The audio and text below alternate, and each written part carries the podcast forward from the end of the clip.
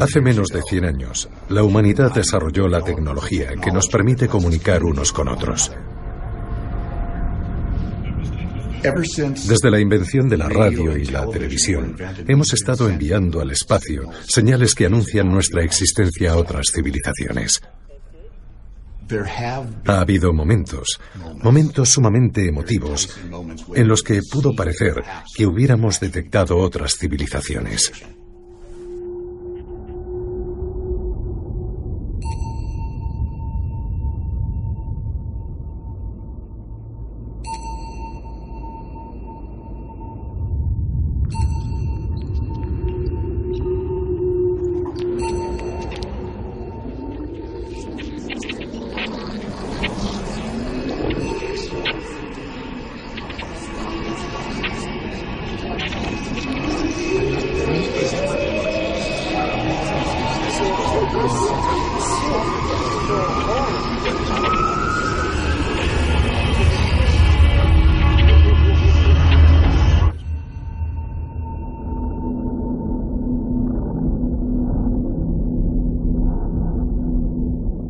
Bienvenidos.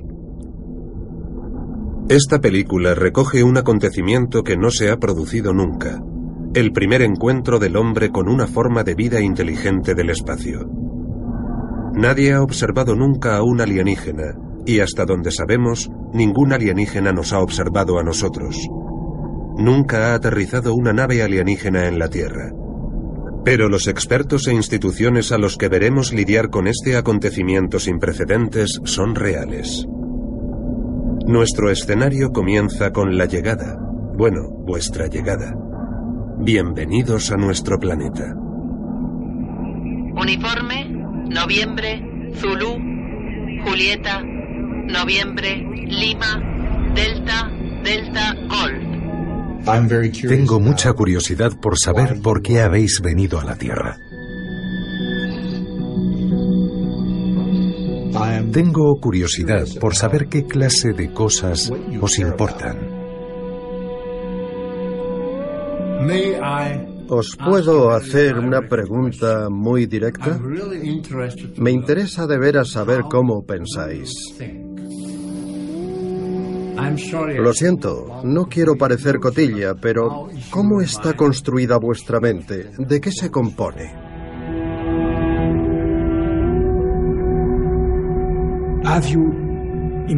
¿Tenéis imaginación? ¿Sois capaces de salir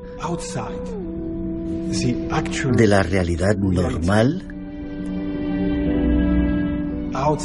¿De abstraeros del tiempo y el espacio? ¿Habéis venido aquí para estudiarnos? ¿Habéis venido aquí porque ya sabíais de nuestra existencia? ¿Cuánto tiempo pensáis quedaros? ¿Hay más como vosotros? ¿Dónde habéis estado antes? ¿Qué es lo que os hace felices? ¿Sabéis qué es el bien y qué es el mal? Me pregunto si hay algo en los humanos que vosotros veis y nosotros no. Y también me pregunto si no habrá algo en vosotros que nosotros vemos y vosotros no.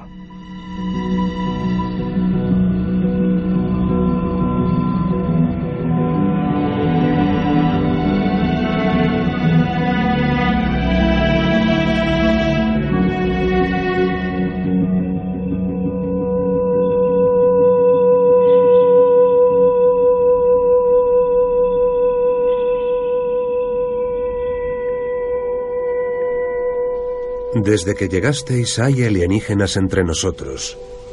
Es algo que lo cambia todo y que nos atañe a todos.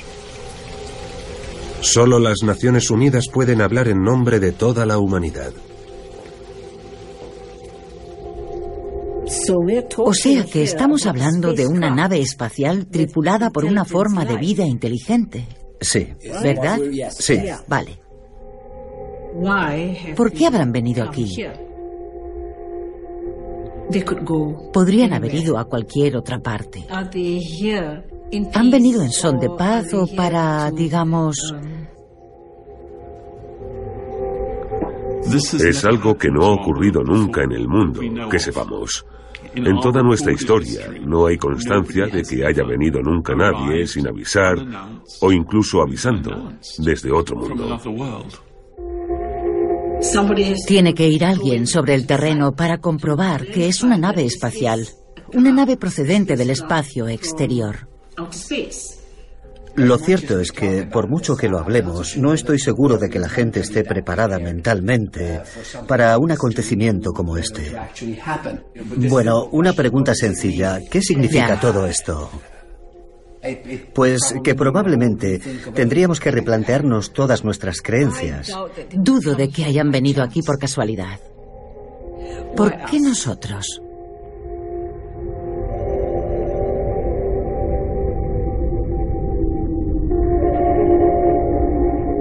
Nuestro mundo es nuevo para vosotros. Vuestra existencia es nueva para nosotros. Vamos a advertir inmediatamente a nuestras autoridades de vuestra presencia. En nuestro escenario, las autoridades en cuestión son los consejeros de Defensa y Comunicación de Reino Unido, el Ejército de Austria y la Oficina de Naciones Unidas para Asuntos del Espacio Exterior. La verdad es que no sabemos. Se ha producido, por favor, no se rían de mí, pero podría haberse producido un aterrizaje de una especie de nave. Hasta donde sabemos, nadie la ha fotografiado, sea lo que sea. Ni siquiera disponemos de una descripción de la misma. Lo cierto es que solo sabemos que se trata de algo insólito. La posición del primer ministro es que no quiere que se filtre a los medios, porque no tenemos ni idea de lo que podría pensar la opinión pública.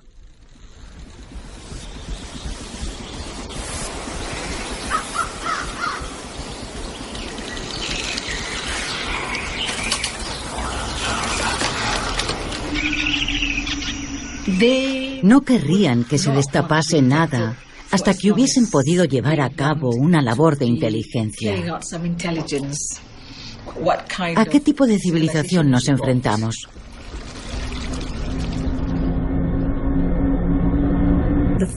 Lo primero que tendría que hacer la ONU sería comprobar los hechos en el ámbito gubernamental, comprobar que se ha producido el aterrizaje y todo lo ocurrido desde entonces. Supongo que puede haber tres razones por las que han venido. Una es que hayan tenido problemas, que hayan tenido que realizar un aterrizaje de emergencia, por así decirlo. O podría tratarse de una misión de exploración. Y habría que plantear una tercera opción posible, que sea una civilización hostil, maligna, que albergue intenciones hostiles. Creo que podemos descartar la opción de la hostilidad porque de ser así ya habrían hecho algo abiertamente hostil. Ni siquiera tendrían que haber aterrizado si efectivamente fueran hostiles. Puede que la nave forme parte de un escuadrón de naves que están en una misión de exploración, es decir, que sientan curiosidad.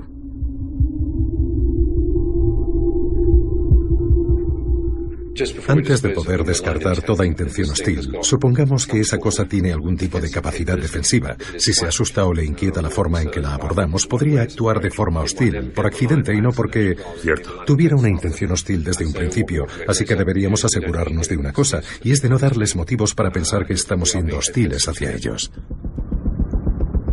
Conviene controlar las comunicaciones. Lo último que querríamos es que hubiera un montón de personas tratando de comunicarse con ellos. Creo que habría que poner la zona en cuarentena. Cerramos el espacio aéreo y nos coordinamos debidamente con las fuerzas aéreas. Sí. Y por supuesto con las líneas aéreas, al menos las más relevantes. Nos interesa comunicarnos con esa cosa de una manera muy pacífica y muy acogedora. Desde luego lo último que nos interesa es provocarle ningún tipo de ansiedad.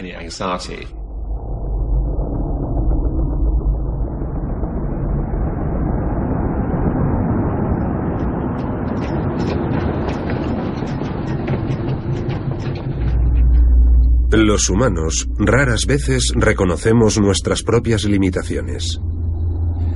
Nos vemos como el centro del universo. ¿Cómo nos veis vosotros? Naturalmente, las preguntas de dónde venimos y por qué es así la Tierra están muy vinculadas con la pregunta ¿hay otras formas de vida en el universo? Somos la Oficina de Naciones Unidas para Asuntos del Espacio Exterior. Nos planteamos una serie de preguntas fundamentales. ¿Cómo queremos comportarnos? ¿Cómo nos comportamos? ¿Y cómo deberíamos comportarnos en caso de encontrarnos con una forma de vida completamente diferente? Son preguntas muy difíciles. No hay reglas ni protocolos. No hay nada programado. No se ha designado a nadie como portavoz de la humanidad.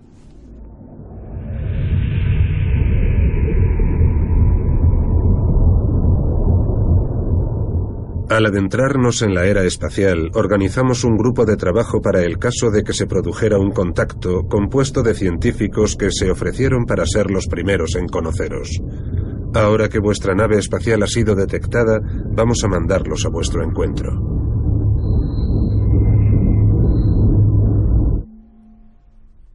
Hola y bienvenidos. Me llamo Cheryl Bishop y mi profesión, a lo que me dedico, es estudiar la forma en que interactúan los humanos. Me llamo John Rummel y trabajo para una organización llamada COSPAR, que defiende los valores de la protección biológica planetaria. Me llamo Doug Bakoch y soy el director de composición de mensajes interestelares en el Instituto SETI. Me llamo Chris McKay, soy astrobiólogo y trabajo para la NASA. Es un placer daros la bienvenida a este lugar. Me llamo Jacques Arnaud, soy teólogo y trabajo de asesor de ética para la Agencia Espacial Francesa. Me llamo Chris Wells. Trabajo en la Universidad Espacial Internacional de Estrasburgo, donde enseño ingeniería aeroespacial. Me he ofrecido voluntariamente para ser el primero en entrar en la nave espacial alienígena. Me estoy preparando para acercarme y posiblemente entrar en la nave alienígena. Para ello, tengo que ponerme un traje hermético para evitar todo peligro de contaminación biológica o química. Así que estoy preparando las diferentes piezas del equipo. Me pase lo que me pase a mí, lo importante es que la información se difunda al mundo exterior.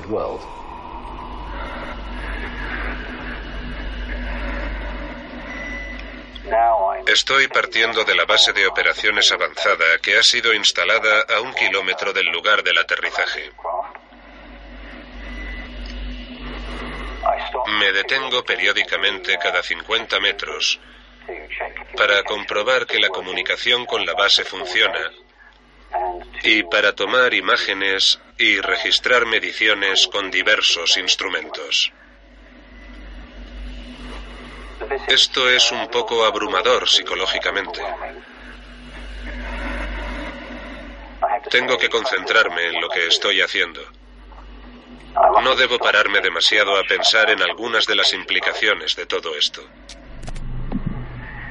Pero no puedo evitar preguntarme a qué me estoy enfrentando exactamente. No sé si podré comunicarme en mi idioma.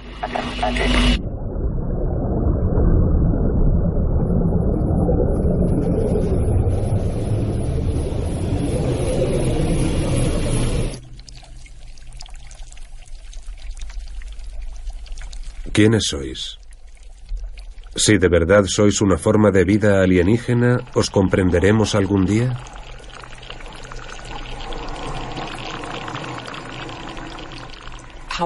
¿Cómo vamos a describírselo a la opinión pública para que entiendan que ha pasado algo que no sabemos qué es ni cómo llamarlo?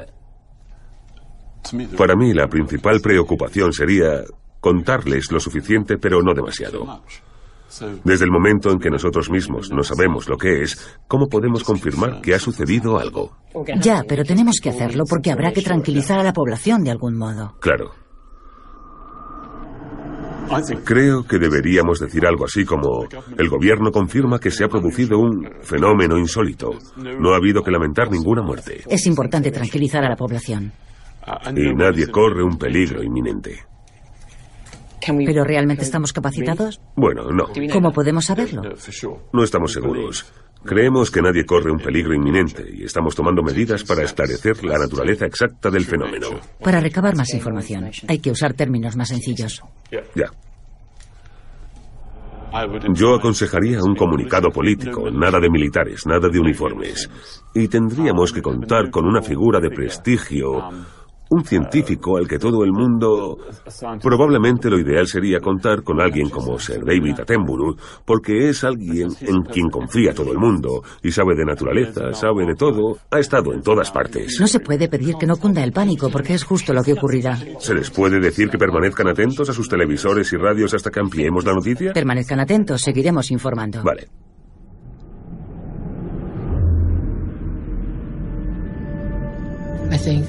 Creo que habrá sectores amplios de la población que, si no reciben continuamente noticias por parte de las autoridades, podrían empezar a temerse lo peor. Creo que la posibilidad de que cunda el pánico es significativa.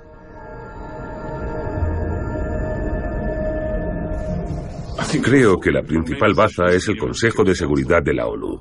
Las naciones tienen que ponerse de acuerdo para reaccionar ante esta situación. No hay ningún plan de emergencia para algo así. Espero que el primer ministro se convenza, si no lo está ya, de que tiene que comunicarse con sus aliados lo antes posible. Claro. Punto número uno, informar de lo sucedido. Y punto número dos, no es algo que nos concierna solo a nosotros, sino que concierne al mundo entero.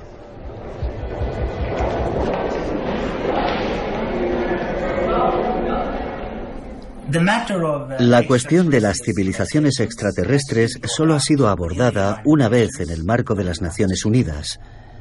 Y me gustaría leer lo siguiente.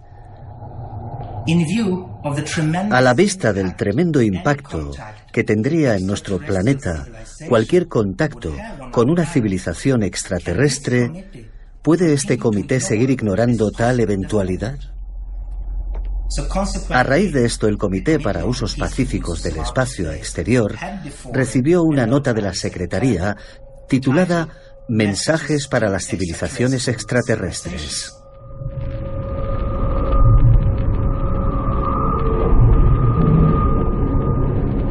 Decidimos mandaros un mensaje. No teníamos ni idea de si contactaríamos un día con vosotros, pero el mero hecho de intentarlo nos hizo sentirnos empoderados.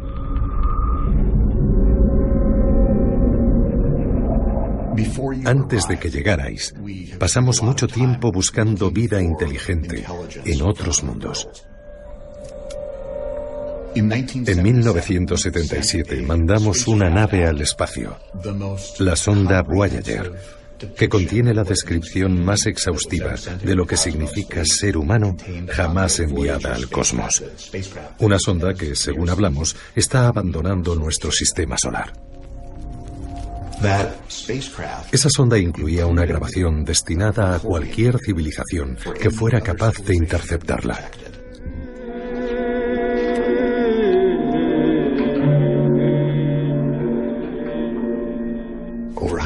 Más de 100 imágenes del mundo entero, además de saludos en 55 idiomas. Era nuestra forma de decir, estamos creciendo como civilización. Tenemos una tecnología que nos permite dar nuestro primer paso más allá de nuestro planeta y de hecho más allá de nuestro sistema solar. Nos mueve un espíritu explorador y esperamos entrar en contacto con otras formas de vida.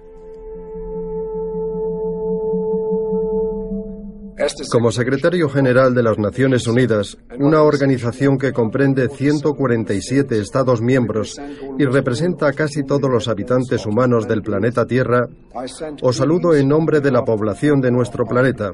Solo queremos enseñar si así se nos solicita y aprender si tenemos esa suerte. Sabemos demasiado bien que nuestro planeta... Mientras estaban preparando el disco para la sonda Voyager, una de las preguntas más difíciles que tuvieron que plantearse fue, ¿hablamos de los aspectos de nosotros mismos de los que no estamos tan orgullosos? ¿De las cosas que preferiríamos no haber hecho? ¿Hablamos de las guerras? ¿De cuando los humanos se enfrentan unos a otros?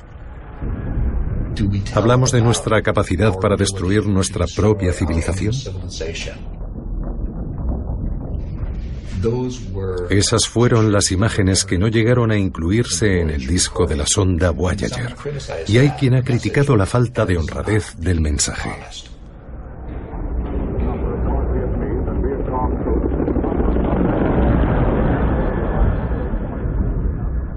Ahora que estáis aquí, ¿os sorprende ver a nuestros soldados? Para nosotros es una imagen perfectamente normal. A menudo movilizamos a nuestros ejércitos en nombre de la paz.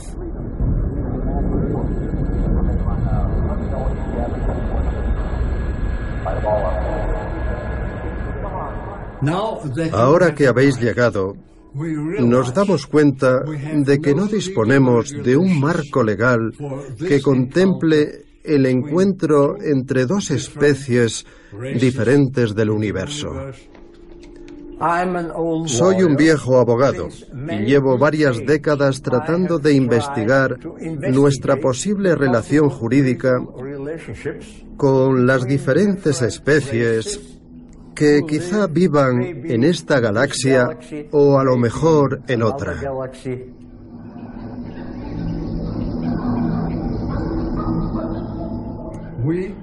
Queremos seguir con nuestra vida y somos conscientes de que vosotros querréis seguir con la vuestra. Y esto podría formularse dentro del marco de un acuerdo básico que llamamos metaderecho.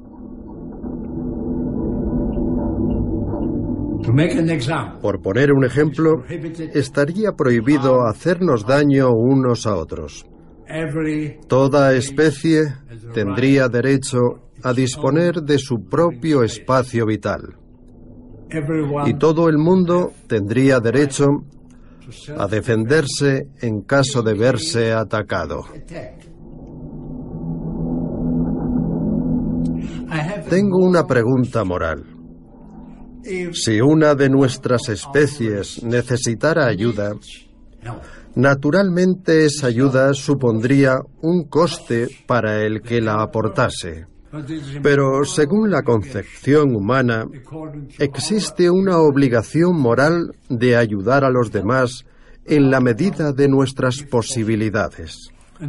Y esperamos que vosotros también tengáis presente esa obligación moral.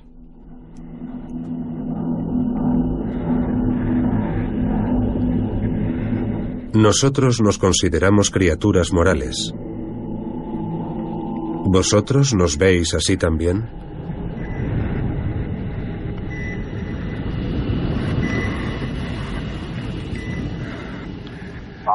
Ahora mismo me encuentro al pie de la nave. Hasta el momento no he visto que parezca directamente amenazante. Lo que sí es, desde luego, es un poco intimidante.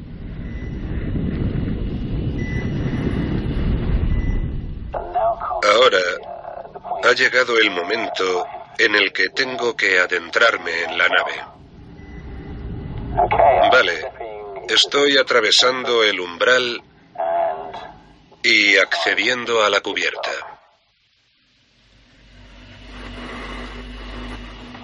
Una sensación extraña, repentina y poderosa de alteridad una presencia y todavía no puedo ver a nadie. Y sin embargo, tengo una sensación acuciante de que hay alguien, otro ser, en este espacio conmigo.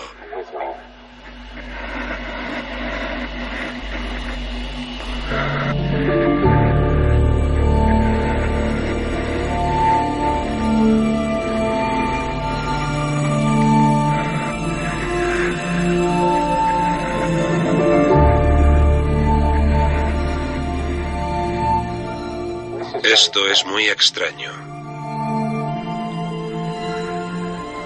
Es una construcción humana. O eso parece. Pero en este contexto parece imposible. Es muy probable que yo... Me parece creo, en fin, sé que cabe la posibilidad de que lo que estoy viendo no sea real, que sea una especie de recreación de lo que sería un entorno familiar para mí.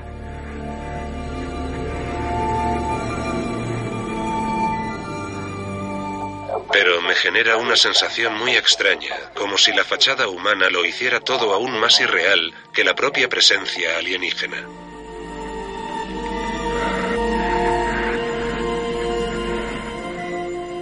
Es la primera vez que estoy empezando a dudar de lo que veo.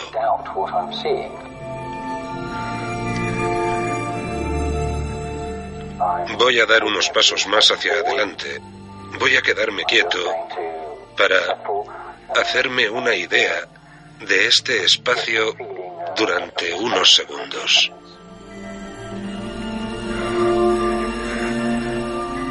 He cerrado los ojos. Estoy escuchando mi respiración. Noto que tengo el pulso ligeramente acelerado. Tengo las manos ligeramente sudadas. Y sí, una vez más, tengo esa sensación de que o bien me están observando o puede haber alguien más o algo más aquí conmigo.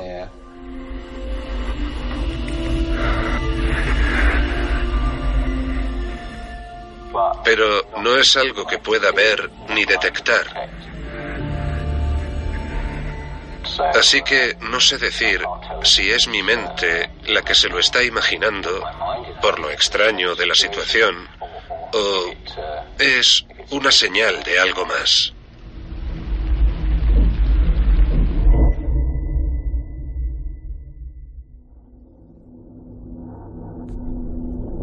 El pensamiento científico nos hace creer que somos capaces de comprenderlo todo. Y comprender algo ya es, en cierto sentido, dominarlo. Nos sentimos amenazados por lo desconocido. Luego hablaría en términos concretos, intentaría trasladar una imagen de competencia. Soy el portavoz del gobierno.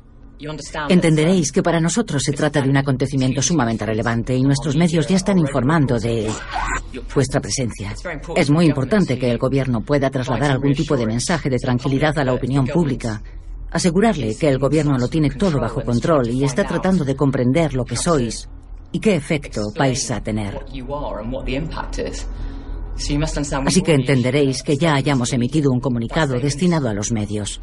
Básicamente, en ese comunicado hemos transmitido a la población que sabemos que ha tenido lugar algo insólito, que de momento somos incapaces de describir, pero estamos haciendo todo lo que está en nuestra mano para averiguar qué sois y qué es esto. A los humanos les gusta saber lo que está pasando. Y si se ven incapaces de describirlo o no lo entienden, es normal que en algunos casos cunda el pánico. Y si pudieran pensar que les estamos ocultando algo, podrían pensar que la cosa es peor de lo que es en realidad. Y el problema que tenemos es que lo que más necesitamos son hechos, y es lo que menos tenemos. No tenemos ni idea de quiénes o qué sois o de dónde venís. Así que estamos trabajando a destajo con muy poca información.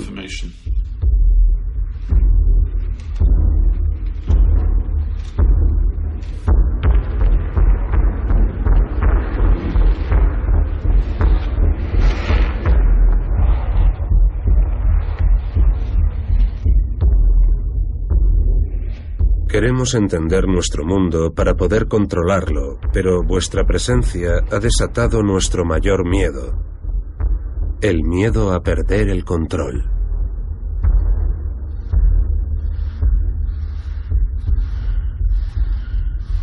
¿Sois acaso una amenaza para nosotros? No sabemos en qué medida estamos emparentados, pero sí nos preocupa que los organismos terrestres puedan causaros un problema y que vosotros podáis ser portadores de cosas que puedan causarnos un problema a nosotros.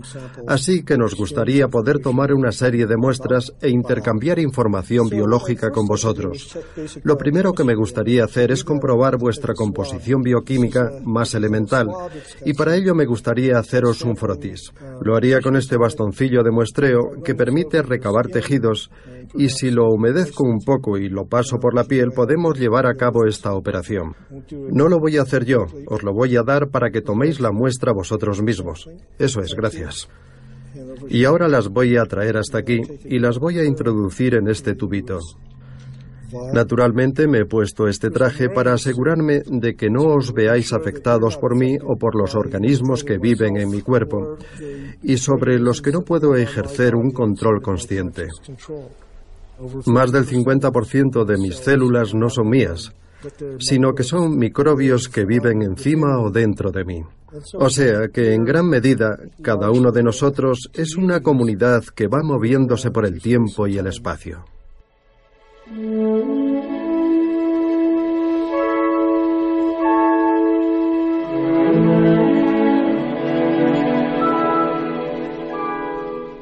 preguntáis si la vida es ciega y tiende exclusivamente a la supervivencia? La respuesta es sí. Nuestra experiencia de la vida sobre la Tierra es que la vida crece y se expande irracionalmente. Es lo que llamamos evolución.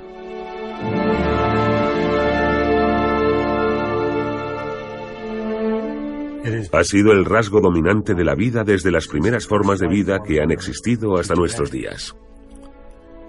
Sabemos que todas las formas de vida terrestres descienden de un ancestro común y universal. La evolución pasa por la muerte de unas generaciones y el nacimiento de otras. Esos son los materiales con los que trabaja la evolución. Así que podría decirse, imaginemos un mundo perfecto donde nunca nadie muere. Pues ese no sería un mundo perfecto. Sería un mundo en el que quizá no morirían los individuos, pero el fenómeno de la vida habría muerto.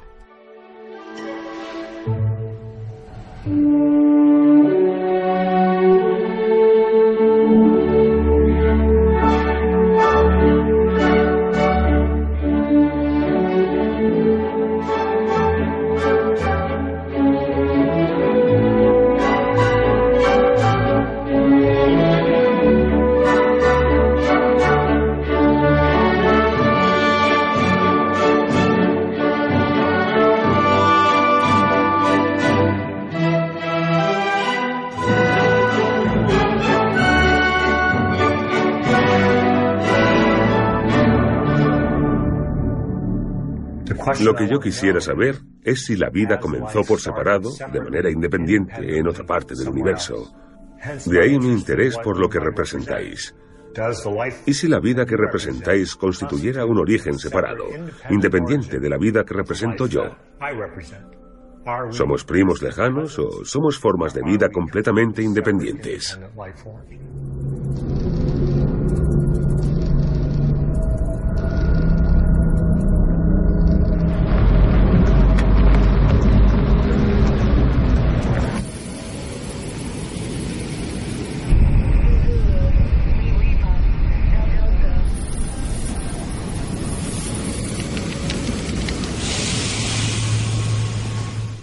Ahora bien, en la Tierra solo tenemos un ejemplo de vida, una estructura bioquímica compartida.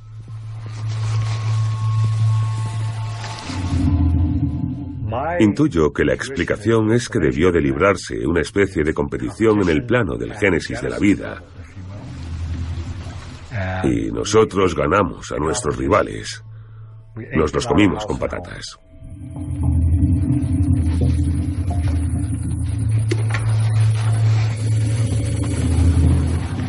La razón por la que solo vemos una forma de vida sobre nuestro planeta es que una ecoesfera como la Tierra solo puede albergar un tipo de organismo, un tipo de forma de vida, y nuestro modelo ha desbancado a todos los demás, y los ha abocado a desaparecer, se han extinguido.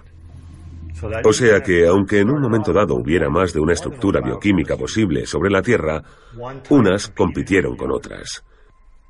Y ello abre una perspectiva aterradora, y es que si vuestra forma de vida representa una composición bioquímica diferente y accidentalmente se propaga sobre la Tierra o si accidentalmente nosotros contaminásemos vuestra nave espacial sin que hubiera ninguna intención malévola por parte de ninguno de nosotros, nuestras formas de vida podrían entrar en competición. Y por esa razón abogaría por prohibir tajantemente toda interacción biológica entre vosotros y nosotros hasta que resolvamos esas cuestiones. O sea que el principio de precaución nos obliga a mantener las distancias. No es nada personal.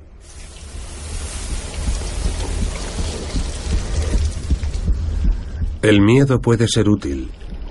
Nos hace ser precavidos. Pero el miedo a un peligro imaginado puede empujarnos a tomar medidas que excedan lo razonable. A lo largo de la historia de nuestra especie, le hemos dado muchas vueltas a la cuestión de saber qué pasaría si ocurriera esto y la preocupación que tenemos en muchos casos, lo llamamos ficción, es que pueda haber fuerzas poderosas del espacio exterior y que no sean del todo inofensivas.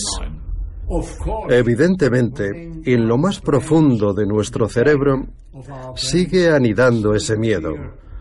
Si vienen unos alienígenas, ¿estarán aquí para eliminarnos? ¿Estarán aquí para esclavizarnos? También se alzará una exigencia por parte de ciertos sectores de la comunidad para que comencemos a prepararnos para resistir a un ataque.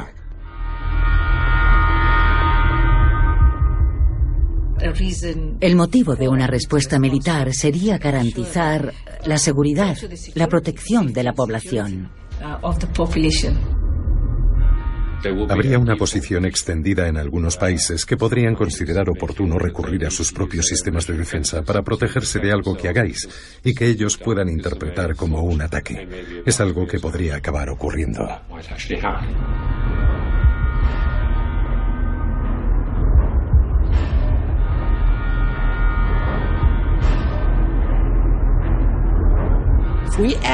Si nos mostramos agresivos, podríamos propiciar que vosotros nos trataseis de la misma manera. O sea que se van a disparar los niveles de ansiedad en todo el mundo.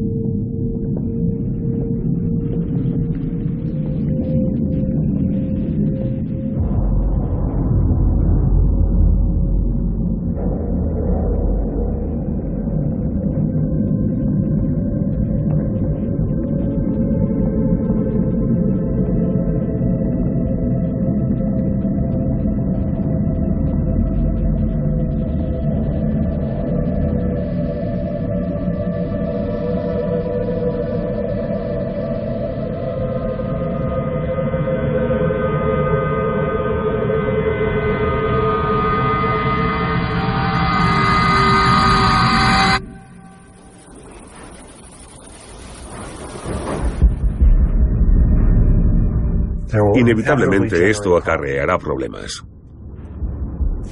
La historia de la especie humana ilustra el tipo de problemas que surgen cada vez que consideramos a otros humanos como fundamentalmente diferentes de nosotros.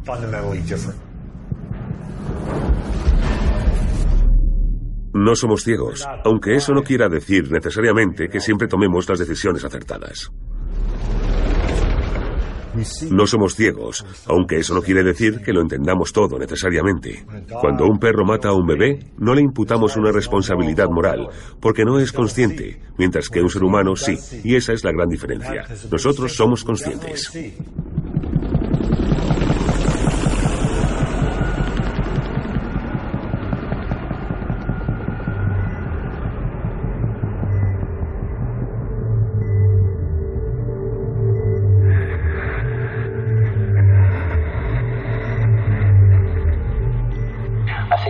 parece ser que se está produciendo cierto tipo de oscilación sonora, cierto tipo de oscilación en la atmósfera de la nave. Voy a pararme unos segundos, un rato, para ver si consigo escucharlo más nítidamente.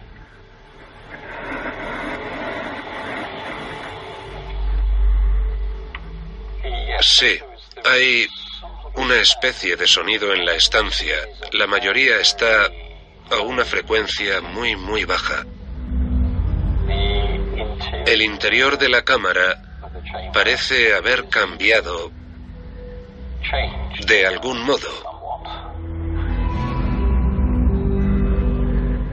Da la sensación de ser algo muy antiguo.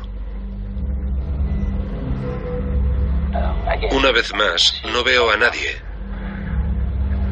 Y sin embargo, tengo una sensación extremadamente fuerte de que hay algo o alguien más aquí conmigo.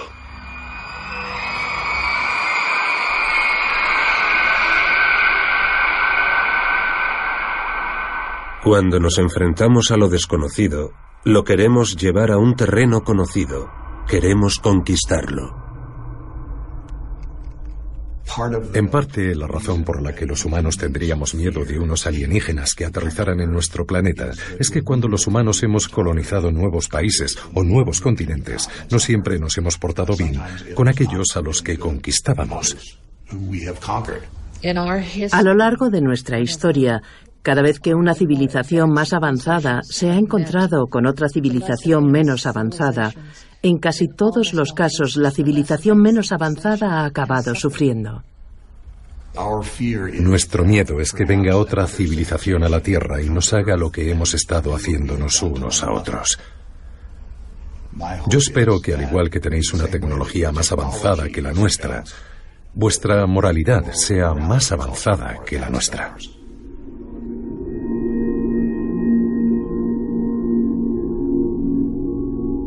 Podríamos decidir que sois demasiado extraños para nosotros o demasiado inferiores como para convivir con nosotros.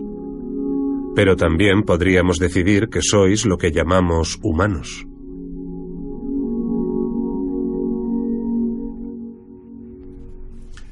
¿Me estáis preguntando qué es un ser humano?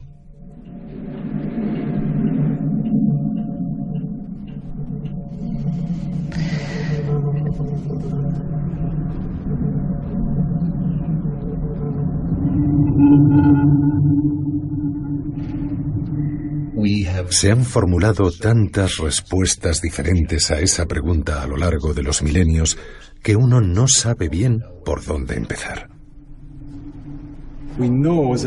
Sabemos que la especie humana es el resultado de una evolución biológica muy, muy larga. También sabemos que el ser humano es algo más que una mera criatura biológica. Hay algo que tenemos que no tendría ninguna civilización extraterrestre, y es nuestra cultura. Nuestra propia experiencia de lo que es ser humano.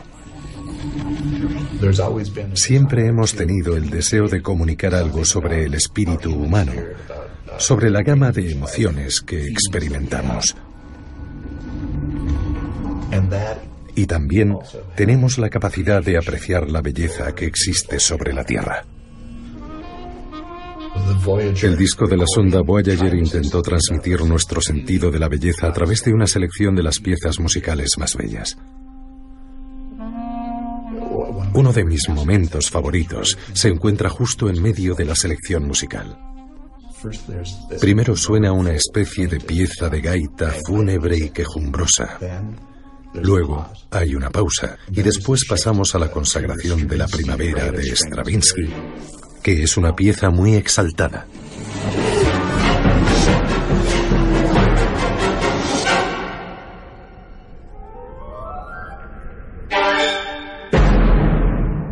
Y luego hay otra pausa. Y escuchamos una pieza muy ordenada muy comedida, muy contenida, muy controlada de Bach, del clave bien temperado.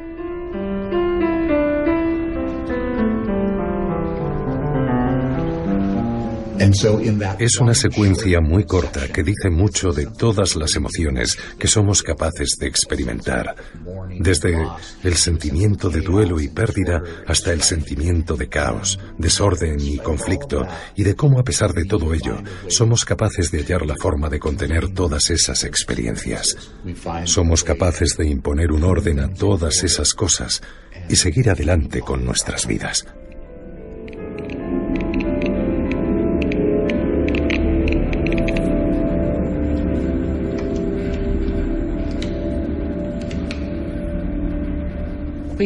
Es cierto que nos consideramos como los mayores exponentes de la vida sobre la Tierra.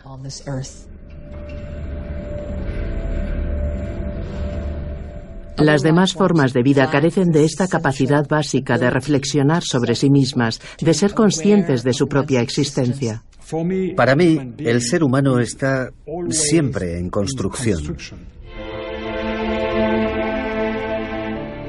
Gracias a nuestra capacidad de preguntarnos quiénes somos y en qué tenemos que convertirnos, podemos construirnos a nosotros mismos.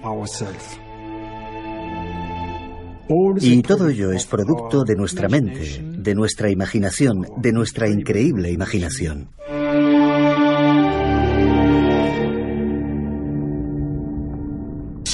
Así que, en gran medida, nos vemos a nosotros mismos en cuanto seres humanos, como seres separados de la naturaleza, como los organismos, las criaturas que han creado la cultura. Y sin embargo, irónicamente, esa misma cosa que usamos para definirnos a nosotros mismos, la cultura, la civilización, es una de las cosas menos estables que hay.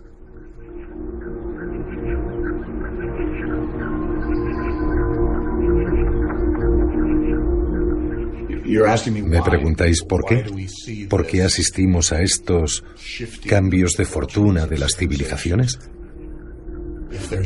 Si hay una constante en todas las civilizaciones que han existido en la Tierra, es que primero florecen y luego se marchitan.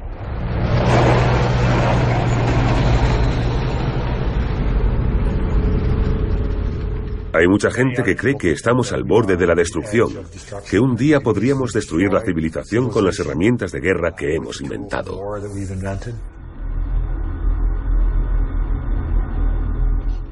¿Me preguntáis si he ido a la guerra? Me he visto implicado en situaciones de tipo bélico, sí.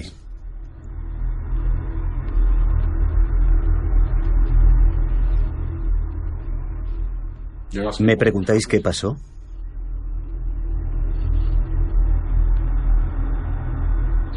¿Por qué queréis saber eso?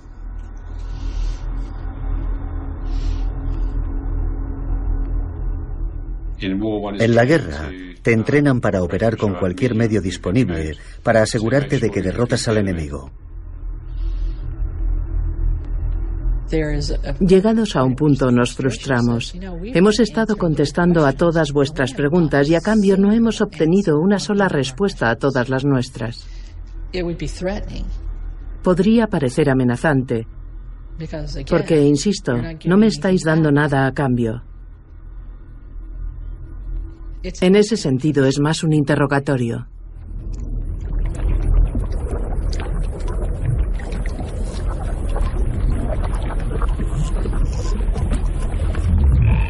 La incertidumbre es probablemente lo peor que puede pasar desde el punto de vista político.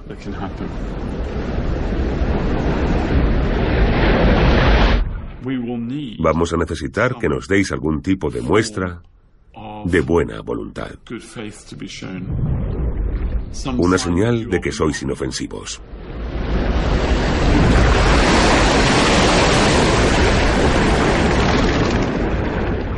Nos intimida vuestra presencia silenciosa, vuestro escrutinio.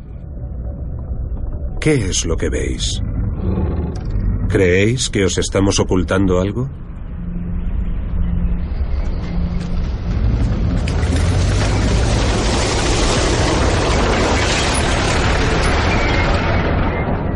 Nos va a costar mucho controlar a nuestras poblaciones si no obtenemos pronto una respuesta a nuestras preguntas. No sobrellevamos bien lo desconocido. Necesitamos comprender. Es nuestra forma de ser. Si no obtenemos respuestas, una nación podría decidir tomar la iniciativa y tratar de sonsacaros esas respuestas por la fuerza u obtener cualquier otra cosa que les pueda dar más poder.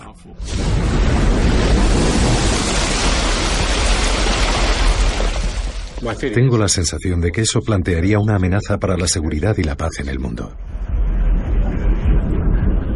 No tenemos constancia de ningún periodo en el que no haya habido alguna guerra en algún lugar del planeta. No tenemos tecnologías muy avanzadas, pero sí tenemos una tecnología que nos permite desplegar armas tan agresivas que esperamos no tener que usar.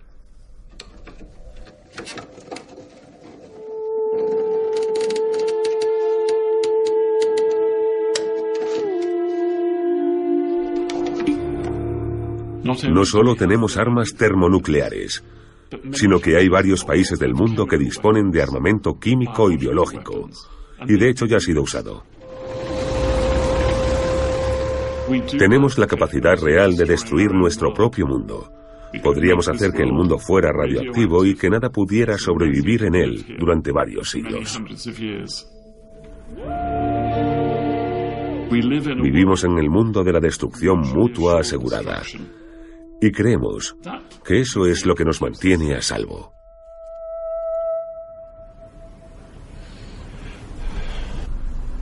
El hombre preferiría destruir el mundo antes que renunciar al espejismo de que lo controla todo.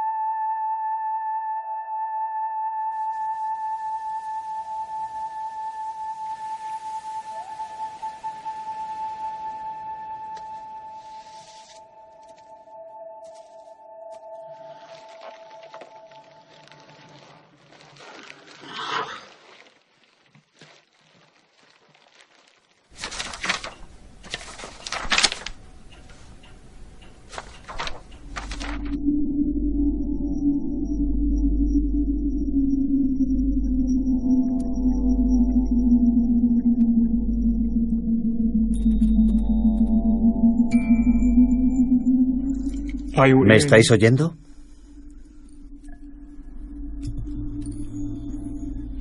¿Me estáis viendo?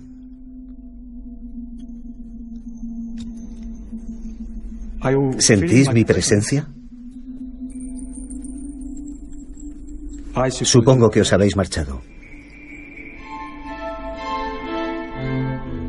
¿Por qué no se dignaron a contestar ni a las preguntas más sencillas? O bien ya consiguieron todo lo que querían, o bien algo pasó que pudo hacerles pensar que éramos una amenaza.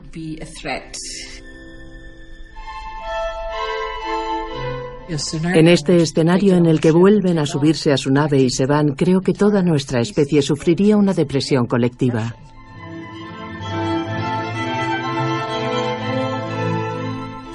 No nos olvidéis.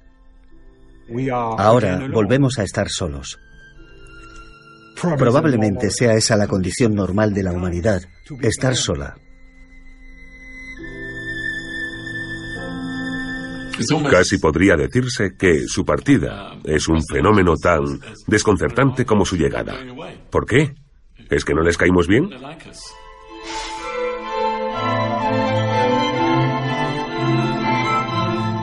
¿De dónde venían? ¿A dónde se han ido? Supongo que nunca tendremos respuesta a todas esas preguntas. Ya. Teóricamente existían. De acuerdo con las leyes de la probabilidad, tenían que existir, pero no es lo mismo que saber que no estás solo en el universo.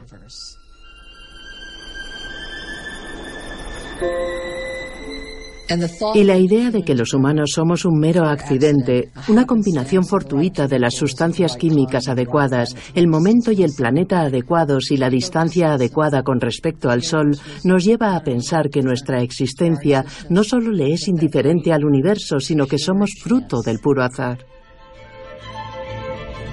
Como humanos nos atrae el riesgo, armarnos de valor y adentrarnos en las tinieblas para arrojar algo de luz, sin temor a la oscuridad, sin temor a lo desconocido, ir a por todas.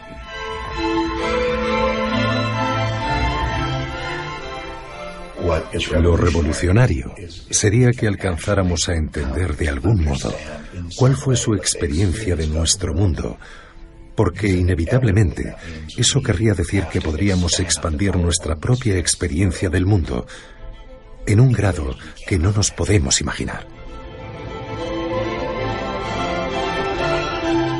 Es tan difícil concebir algo que nos es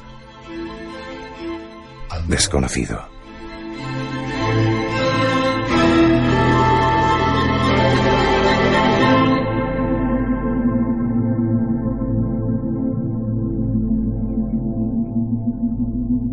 Los alienígenas que nunca vinieron a la Tierra se han marchado.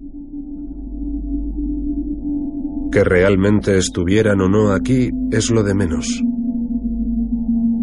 Desde el momento en que nos planteamos esa posibilidad, nuestra realidad se expande.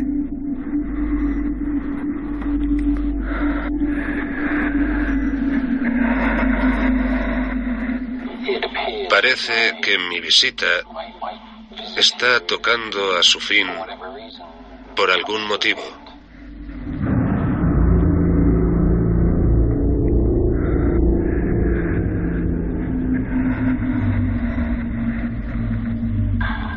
Debo decir que me siento un tanto reticente. Hay una parte de mí que querría seguir explorando. Este ha sido mi viaje hasta el momento. Y lo justo es que ahora comparta este viaje con el resto del mundo. Y sin embargo, no puedo evitar sentir una ligera decepción. Pero ahora mismo me siento tranquilo, en paz. He recorrido la nave. Y ahora mismo tengo un gran sentimiento de tranquilidad que me gustaría conservar para cuando salga de nuevo al mundo y vuelva a reunirme con la especie humana.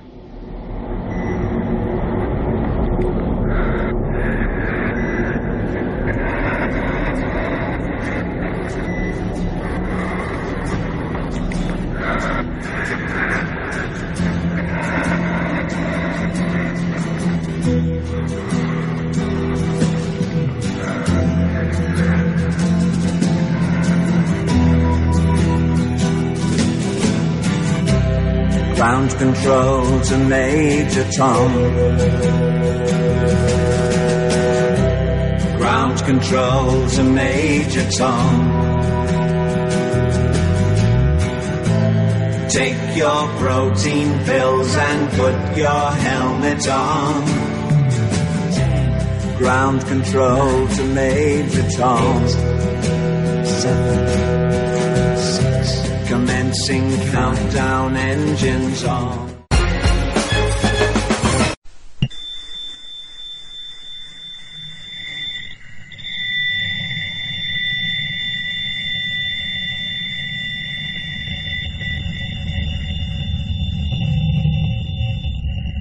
El 15 de agosto de 1977, el radiotelescopio Ear recibió una extraña señal de la constelación de Sagitario.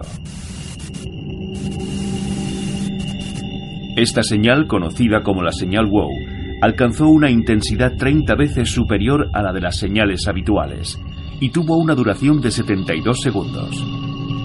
Su nombre viene de la nota que escribió en aquel momento la persona que la descubrió, Jerry R. Eman, colaborador del proyecto SETI, una iniciativa para la búsqueda de inteligencia extraterrestre fundada por la NASA en 1960.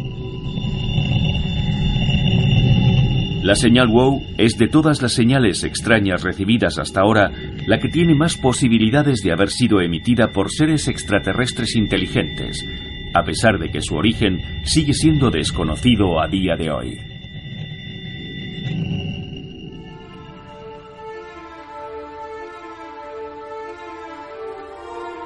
En un vasto universo de 14.000 millones de años de antigüedad, que contiene 500.000 millones de galaxias, la ciencia está convencida de que debe existir o debe haber existido inteligencia extraterrestre.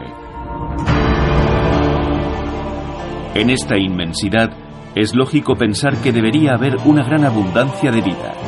Con esta convicción, los humanos la hemos buscado y seguimos buscándola sin descanso.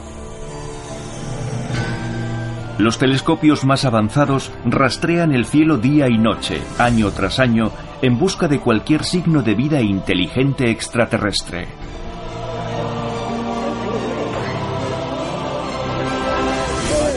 Sin embargo, en 2009 todo cambió. Aquel año la NASA lanzó al espacio el satélite Kepler.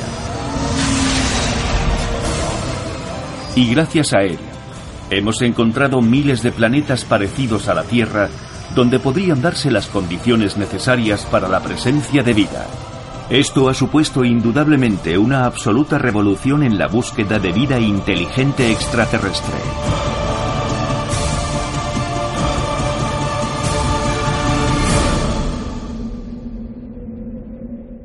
Los espectaculares avances de la astrofísica han hecho pensar a algunos científicos que existen posibilidades de encontrar inteligencia extraterrestre en las próximas décadas. Seth Shostak, astrónomo y director de SETI, las siglas en inglés de Búsqueda de Inteligencia Extraterrestre, declaró ante el Comité de Ciencias del Congreso estadounidense que en un par de décadas habremos encontrado pruebas de su existencia. Creo que hay muchas probabilidades de encontrarla en los próximos 20 años dependiendo de la financiación. Un primer contacto podría estar cerca. La cuestión es, ¿realmente queremos que nos encuentren? ¿Cómo serán esas formas de vida? ¿Cuáles serán sus intenciones? ¿Hay alguien ahí fuera? ¿Hay alguien ahí fuera?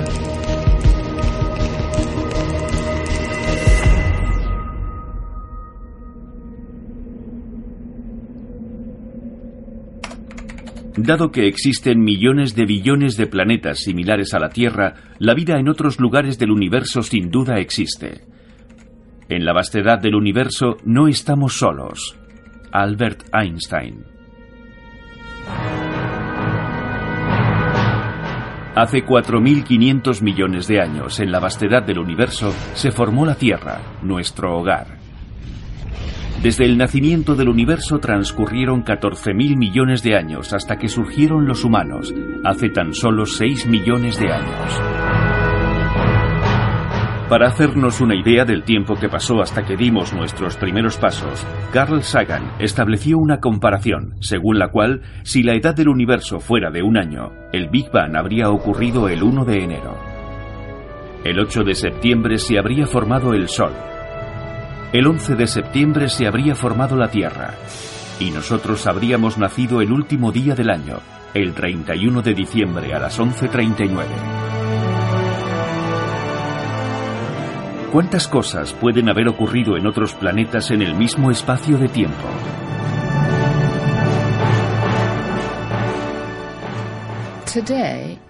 Hoy en día, si examinamos lo que sabemos sobre el universo y lo que sabemos sobre los orígenes de la vida en este planeta, es inevitable pensar que esas mismas cosas que ocurrieron aquí bien pueden haber ocurrido en cualquier otra parte. De modo que la vida en otros planetas es perfectamente posible según los datos científicos que tenemos actualmente. Vemos que los elementos orgánicos básicos esenciales para la vida en la Tierra, es decir, la materia prima necesaria para que se dé la vida, están ahí fuera. Y los lugares donde podría haber vida también están ahí fuera. La gran pregunta es, ¿han podido coincidir y dar origen a una segunda génesis? Tomemos como ejemplo un lugar diminuto del universo, la Vía Láctea, la galaxia en la que vivimos podría contener alrededor de 100.000 millones de estrellas, entre ellas nuestro Sol. En total, la Vía Láctea tiene un diámetro de 100.000 años luz. Puede que haya un millón, mil o cien mil millones de planetas en la Vía Láctea capaces de soportar vida y en los que podrían sobrevivir formas de vida terrestres. ¿Cuántos de ellos han cocinado sus propias formas de vida? Aquí, en un extremo de la Vía Láctea, nosotros, una civilización inteligente, nos preguntamos si es posible que estemos solos en esta inmensidad. Hay gran cantidad de terreno libre, gran cantidad de espacio para que se dé vida en el universo. Ahora sabemos que los planetas son como los hoteles baratos, están por todas partes. Hay un billón, es decir, un millón de millones de planetas solo en nuestra galaxia. Si no hay vida en ninguno de ellos, entonces la Tierra es un milagro. Un milagro. Y le diré una cosa, para los científicos creer en milagros no suele ser una buena estrategia. Cuando pensamos en la inmensidad del universo, sería increíble que no hubiera más vida ahí fuera. Hay cientos de miles de millones de estrellas solo en nuestra galaxia. Y en el universo hay miles de millones de galaxias. Aunque solo hubiera aparecido vida en una fracción minúscula de esos planetas, la vida estaría presente en todo el universo. Por eso los seres humanos, en su pasión por el conocimiento y la exploración, han emprendido la búsqueda de vida inteligente con la esperanza de antes o después encontrarla o ser encontrados por ella.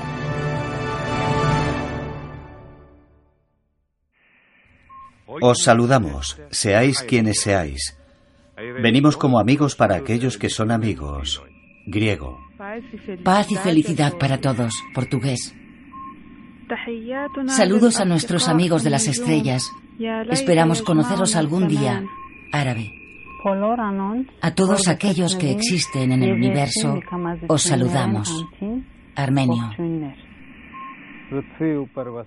Saludos de un ser humano de la Tierra. Por favor, contestad. Gujarati.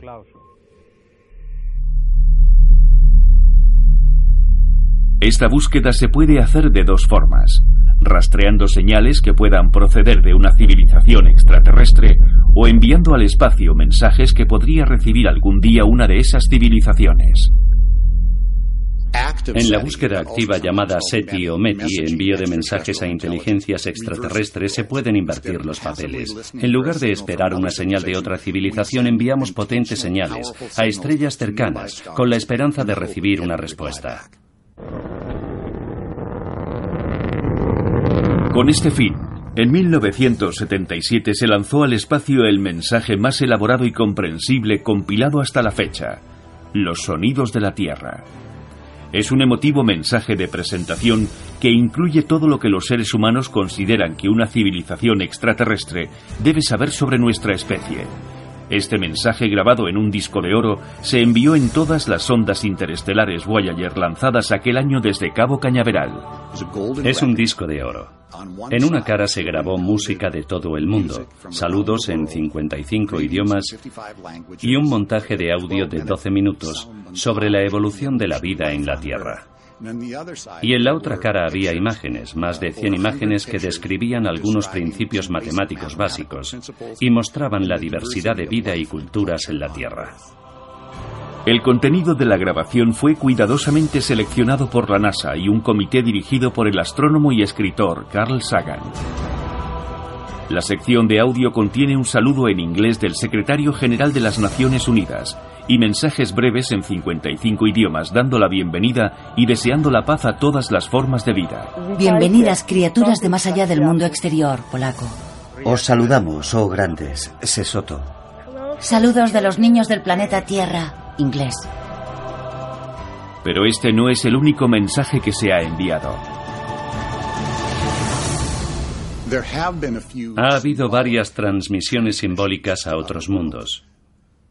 La transmisión más famosa a otra civilización se lanzó en 1974 desde el radiotelescopio más poderoso del mundo, el de Arecibo, Puerto Rico. Era un mensaje muy simple. Su emisión duró tres minutos e incluye un resumen matemático y científico de la vida en la Tierra. Pero la búsqueda de vida extraterrestre no se basa solo en el envío de mensajes con la esperanza de recibir una respuesta algún día. sino en el desarrollo de señales de búsqueda que puedan indicar la existencia de esa vida inteligente. SETI es un proyecto de exploración científica que surgió en la NASA, en la sección de Ciencias de la Vida de la NASA. Había interés por la cuestión de la vida más allá de la Tierra. Y este programa de la NASA se inició en 1992 y se bautizó como Estudio de Microondas de Alta Resolución. En 1993, el senador Bryan de Nevada canceló la financiación de la NASA para el SETI y lo hizo a conciencia, de modo que la NASA fue incapaz de recuperar y relanzar al año siguiente otro programa SETI. En aquel momento ya habíamos constituido una fundación sin ánimo de lucro, el Instituto SETI, para ayudar a la NASA a recaudar más fondos según aumentaba el trabajo de SETI. Y en 1993 dijimos, muy bien, ya tenemos una organización, vamos a ponernos a buscar fondos para hacer esto privadamente. El Instituto SETI es hoy en día la principal institución del mundo dedicada a la búsqueda de inteligencia extraterrestre. Es un proyecto llamado SETI, Búsqueda de Inteligencia Extraterrestre. Esta búsqueda se basa en el uso de radiotelescopios. Los radiotelescopios captan ondas de radio o radiofrecuencias. Como no podemos viajar en naves espaciales en busca de vida inteligente, buscamos señales de radio. Lo que estamos buscando es una señal que es como ese punto del dial de una radio. Cuando vas oyendo la radio en el coche, vas girando el dial y no oyes más que ruido parásito. Y de repente en un punto oyes... Y ahí hay una emisora. Bien, esa es la señal que produce un transmisor desde alguna parte. No es ruido parásito natural, no es como un cuásar o un pulsar o una galaxia o gas caliente o gas frío. Todas esas cosas que hay en el espacio emiten radiofrecuencias, pero se encuentran en todo el dial. Así que buscamos señales que solo se encuentren en un punto del dial y por supuesto la fuente de la señal tiene que estar en el cielo. Ese es el tipo de criterios que empleamos. Y aunque no sepamos qué significan, sabemos que esas señales están en el aire. Uno de los proyectos más ambiciosos de SETI, iniciado en 2007, es el conjunto de telescopios ALEN, cuyo objetivo es instalar 350 antenas interconectadas para recibir posibles mensajes del espacio exterior. Lo diseñamos. Fuimos a ver a Paul Allen y le pedimos que lo financiara. Y él tuvo la generosidad de financiar la primera fase de la construcción de lo que ahora llamamos el conjunto de telescopios Allen. Está en el norte de California, cerca del monte Lassen. Está formado por 42 telescopios y esperamos llegar algún día a los 350. El proyecto Allen se convertirá en el instrumento más poderoso del mundo en la búsqueda de señales de otras civilizaciones en nuestra galaxia. Desde que se puso en marcha, en unos pocos meses de actividad fue capaz de analizar la misma porción de universo que en los últimos 45 años de existencia de SETI. Otro de los proyectos más famosos e innovadores de SETI es SETI at Home o SETI en casa fue iniciado en 1999 por astrónomos de la Universidad de Berkeley, California, y se basa en la colaboración de un ejército de millones de usuarios aficionados. Cualquiera puede formar parte de este apasionante proyecto desde su casa. Su salvapantallas analiza una pequeña porción de los datos que recoge el radiotelescopio de Arecibo en Puerto Rico. Hasta ahora más de 5 millones de personas de todo el mundo han participado en el proceso de toda la información capturada por el radiotelescopio de Arecibo. El proyecto SETI at Home ha crecido tan rápido que se ha convertido en el mayor de su clase hasta la fecha. Ambos proyectos, el conjunto de telescopios Allen y SETI at Home, han supuesto un gran avance en la búsqueda de vida inteligente y nos han dado esperanzas de que se produzcan descubrimientos en un futuro cercano. Pero lo que sin duda alguna ha revolucionado radicalmente y ha dado un gran impulso a la búsqueda de vida extraterrestre inteligente es la misión Kepler, que se centra en la búsqueda de planetas potencialmente habitables. El satélite fue lanzado por la NASA el 6 de marzo de 2009 y orbita alrededor del Sol buscando planetas extrasolares similares a la Tierra donde sea posible la vida. Kepler es un telescopio basado en el espacio que se lanzó hace unos cinco años que se dedica a buscar planetas. Kepler ha encontrado literalmente miles de planetas o candidatos planetarios. Es una máquina de buscar planetas. El satélite Kepler ha cambiado las reglas del juego en la búsqueda de otras inteligencias. Ahora Kepler puede decirnos qué estrellas tienen planetas a su alrededor y cuáles de esos planetas son similares a la Tierra. Eso significa que ahora sabemos hacia dónde dirigir nuestros telescopios en busca de otra Tierra. En 2011, Kepler proporcionó a los científicos el primer censo de la Vía Láctea. Por primera vez, hemos podido calcular cuántas estrellas de la Vía Láctea pueden poseer un planeta como el nuestro. Alrededor de mil millones. Uno de los grandes triunfos de la astronomía en las dos últimas décadas ha sido mostrar que la mayoría de las estrellas tienen planetas, que hay más planetas que estrellas. Según los datos obtenidos, en un futuro cercano podríamos encontrar millones de planetas habitables solo en nuestra galaxia. Lo que ha mostrado Kepler es que quizá una de cada cinco estrellas tiene un planeta que puede tener un océano líquido, un poco de atmósfera. En otras palabras, el tipo de lugar donde uno podría querer construirse una casa. Una de cada cinco estrellas. Eso significa que solo en nuestra galaxia hay decenas de miles de millones de primas de la Tierra. Eso es mucho terreno libre. Estos datos son cruciales para responder a la pregunta de si estamos solos en el universo y para ayudarnos a resolver algunas incógnitas de una de las ecuaciones más famosas de la astrofísica, la ecuación Drake, que ahora ha cobrado un gran interés. La ecuación Drake es una forma de reunir todas las cuestiones más esenciales para determinar cuántas civilizaciones existen en nuestra galaxia que pueden estar intentando contactar con nosotros. La ecuación Drake contempla siete factores independientes e intenta darle un valor a cada uno. Si multiplicamos todo esto, acabaremos obteniendo un número que llamamos n, el número de civilizaciones potencialmente capaces de comunicarse en la Vía Láctea. R asterisco es el ritmo al que han nacido estrellas en nuestra galaxia, la Vía Láctea, durante los últimos miles de millones de años, de modo que es un número que representa estrellas por año. Nuestra galaxia tiene 10.000 millones de años y en las primeras fases de su historia las estrellas se formaban a un ritmo diferente. Todos los factores F son fracciones.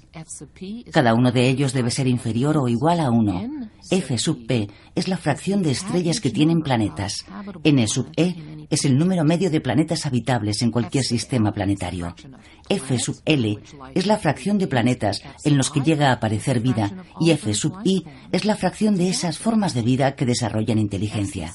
F sub C es la fracción de formas de vida inteligentes que desarrollan una civilización que decide usar algún tipo de tecnología de transmisión. Y por último, L, el factor longevidad. Por término medio, ¿cuántos años siguen emitiendo esos transmisores? Ese es quizá el término más vago de la ecuación Drake. Cuando contemplamos nuestro propio futuro nos preguntamos si sobreviviremos como una civilización tecnológicamente adolescente, si viviremos el tiempo suficiente para establecer contacto. Esa es la gran incógnita. La ecuación Drake incluye una serie de términos cuyo valor no podemos saber con exactitud. Solo es un marco fantástico que nos permite organizar nuestra ignorancia porque no se puede resolver la ecuación. No hay respuestas precisas a esa ecuación. Todavía. Según pasamos a los términos más biológicos y culturales de la ecuación Drake, entramos en áreas sobre las que no tenemos datos. Pero a lo largo de los últimos años hemos visto surgir exoplanetas ante nuestros propios ojos, gracias sobre todo al satélite espacial Kepler.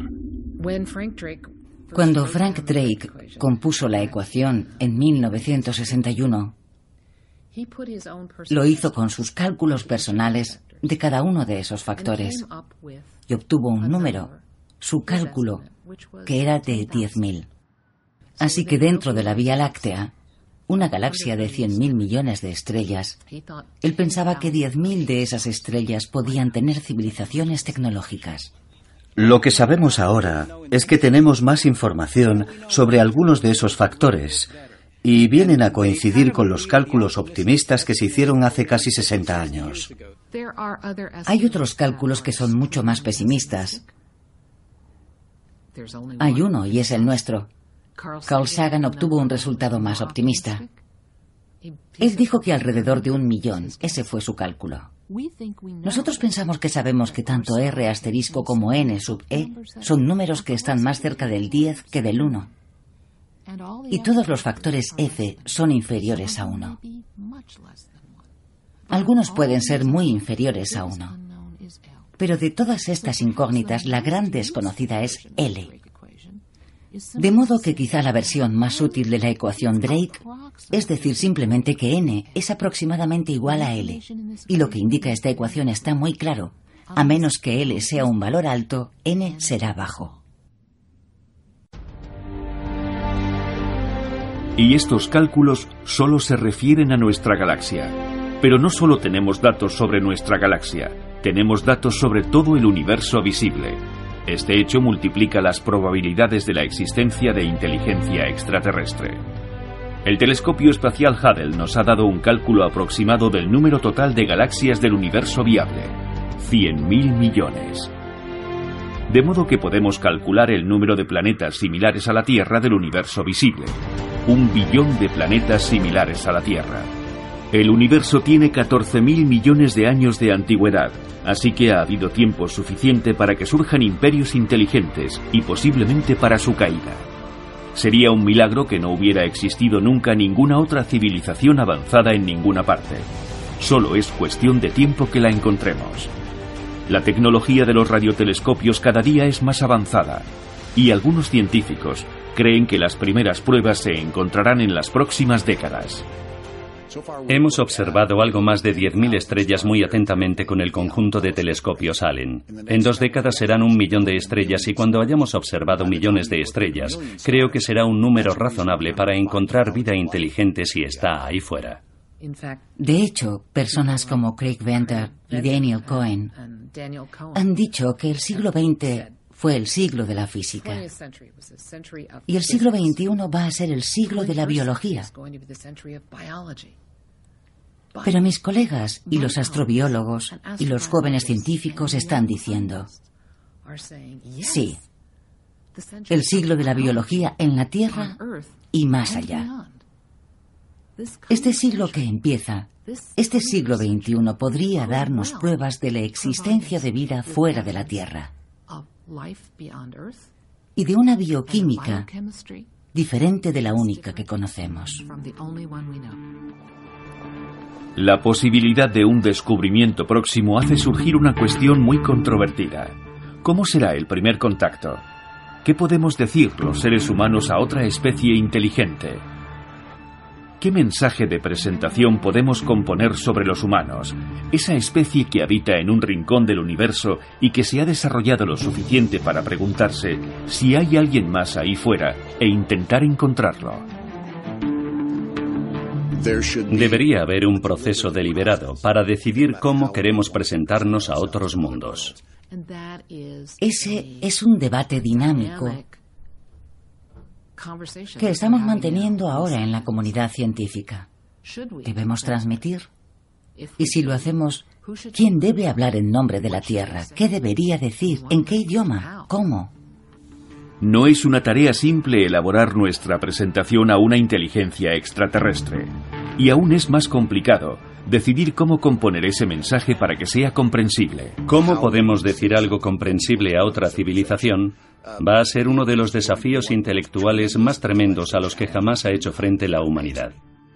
Componer un mensaje que pueda ser entendido por alienígenas va a ser extremadamente difícil, y entablar una conversación puede ser imposible. Para poder comprender a otra civilización, tenemos que encontrar un lenguaje que pueda comprender cualquier científico que intente comunicarse con otros planetas desde cualquier lugar de la galaxia. Esto es lo que se llama SETI activa o METI, envío de mensajes a inteligencias extraterrestres. Si alguien es capaz de construir un radiotransmisor en cualquier lugar de la galaxia, tiene que saber que 2 más 2 es igual a 4.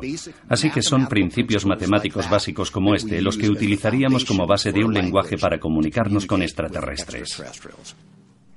En cuanto al contenido del mensaje, ¿cómo se debería enviar? ¿Qué debe decir? ¿Qué debemos decir sobre nosotros mismos? ¿Son eficaces nuestros sistemas de codificación? ¿Y cómo les proporcionamos una guía para que puedan saber cómo funciona? Mi propuesta es que les enviemos Internet, un volumen enorme de información que podrían examinar y ver imágenes, vídeos, sonidos, textos, por supuesto, y podrían entenderlo, como los jeroglíficos. Ya hemos enviado varios mensajes al espacio y tenemos la esperanza de recibir respuesta algún día. El primer mensaje que se envió iba en la sonda espacial Pioneer 10, lanzada por la NASA desde Cabo Cañaveral el 2 de marzo de 1972. Se fijó a la sonda una placa de aluminio anodizado dorado, diseñada por los astrónomos Carl Sagan y Francis Drake. Era una especie de mensaje en la botella interestelar. En él aparecen dibujos de dos figuras humanas, una femenina y otra masculina, con la imagen de la nave espacial detrás para mostrar la proporción de las siluetas humanas. También se incluyó nuestra dirección en el universo, así como un esquema de nuestro sistema solar. Otra placa similar se fijó a la sonda Pioneer 11.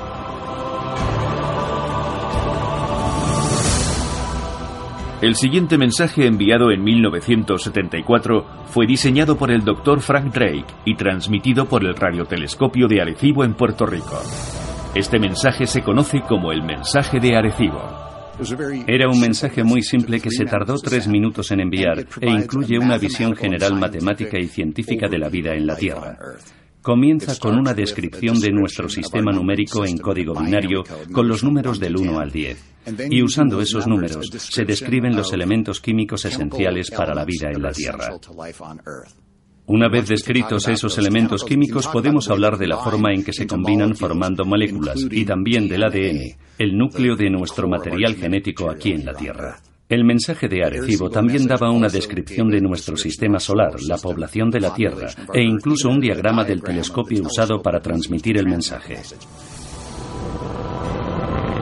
En 1977 se realizó el lanzamiento de Los Sonidos de la Tierra, el mensaje más elaborado y completo compilado hasta la fecha. Se grabó en discos de oro que se fijaron a cada una de las ondas especiales Voyager. Además de saludos en 55 idiomas, incluían una sección de audio dedicada a los sonidos de la Tierra. Erupciones volcánicas. Truenos. Viento. Risas. Y un mensaje en latín. Per áspera ad astra, por el esfuerzo hasta las estrellas, en código Morse. También se incluía una selección ecléctica de música de diferentes culturas. El concierto de Brandenburgo número 2 de Bach. La flauta mágica de Mozart.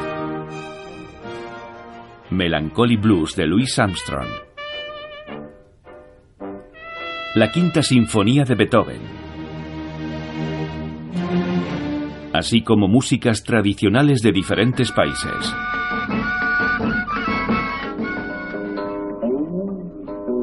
Además de las grabaciones de audio, se incluían 116 fotografías que mostraban diferentes aspectos de la vida en la Tierra y de la sociedad humana.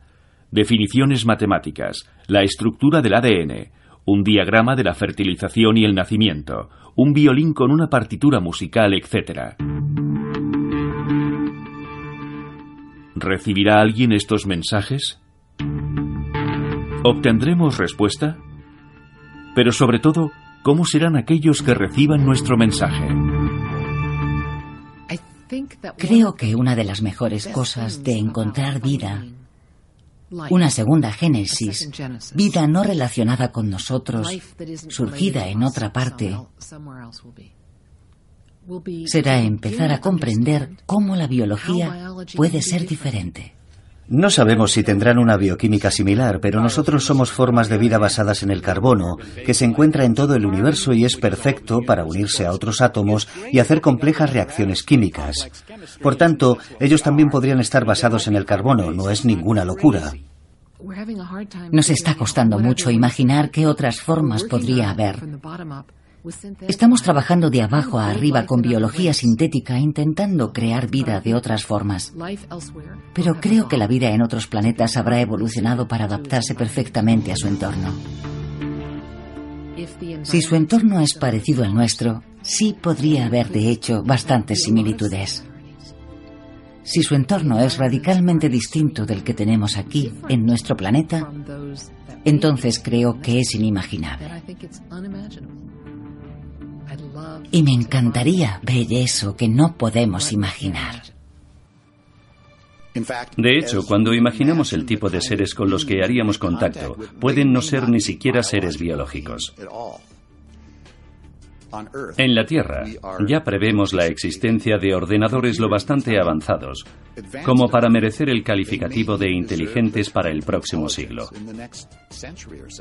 Así que si contactamos con una civilización miles o millones de años más avanzada que la nuestra, la inteligencia que haya al otro lado de la línea puede ser una inteligencia artificial. Estas hipotéticas formas de vida podrían haber abandonado su cuerpo biológico hace mucho tiempo para crear un cuerpo ordenador. Podrían tener la capacidad de construir un ordenador cuántico con una capacidad de procesamiento extraordinaria, una máquina superinteligente con la misma capacidad de un ordenador convencional que ocupase todo un planeta. Y posteriormente podrían haber perdido la conciencia del yo para ser absorbidos por una red digital global de mentes, una gigantesca conciencia colectiva. En lo referente a cómo serán, nadie puede decirlo, pero sí sabemos esto. Probablemente, en menos de 100 años, habremos desarrollado máquinas inteligentes aquí en la Tierra, así que es muy probable que si recibimos una señal que venga del exterior, no habrá sido emitida por un ser biológico, sino por una máquina. La búsqueda de inteligencia extraterrestre no es muy diferente de la búsqueda de nuestro propio futuro. La absoluta ignorancia de las intenciones que podría tener una inteligencia extraterrestre es lo que ha llevado a algunos científicos a expresar su oposición a que anunciemos nuestra presencia a seres extraterrestres, al menos hasta saber cuáles son sus intenciones hacia nosotros. La búsqueda activa de inteligencia extraterrestre es una cuestión controvertida. Nada menos que el cosmólogo Stephen Hawking ha advertido que no debemos hacer transmisiones a extraterrestres. Cuando dijo eso en 2010, su preocupación era que los alienígenas pudiesen invadir la Tierra exclusivamente para extraer los recursos únicos de nuestro planeta. Hawking es un genio, pero no puede predecir el futuro, así que no podía saber que hay planetas similares a la Tierra por todas partes. Pero aunque hubiera peligro, aunque otra civilización pudiera venir a la Tierra, es demasiado tarde para ocultar nuestra existencia. Cualquier civilización con la capacidad de viajar entre las estrellas ya ha podido captar nuestras señales de radio y televisión que se filtran al espacio. No hay ningún peligro añadido en la búsqueda activa de inteligencia extraterrestre. En cualquier caso, si consideramos los datos que tenemos ahora, un primer contacto debería ser posible en poco tiempo. Y también es posible que alguna civilización haya recibido ya nuestros mensajes. Entonces, ¿cómo es posible que si hay otras civilizaciones todavía no hayamos recibido ninguna prueba de su existencia? Esto es lo que se conoce como la paradoja de Fermi. El físico Enrico Fermi hizo la famosa pregunta ¿y dónde están? Su idea era que si en realidad el universo estaba lleno de vida, ¿por qué no habían venido aquí? La formulación de la paradoja se produjo cuando el físico Enrico Fermi estaba trabajando en el proyecto Manhattan, cuyo objetivo era el desarrollo de la bomba atómica en Estados Unidos. La respuesta de Fermi a su paradoja fue que toda civilización avanzada acaba desarrollando paralelamente a su tecnología el potencial de autoexterminarse, como entonces se creyó que podía ocurrir.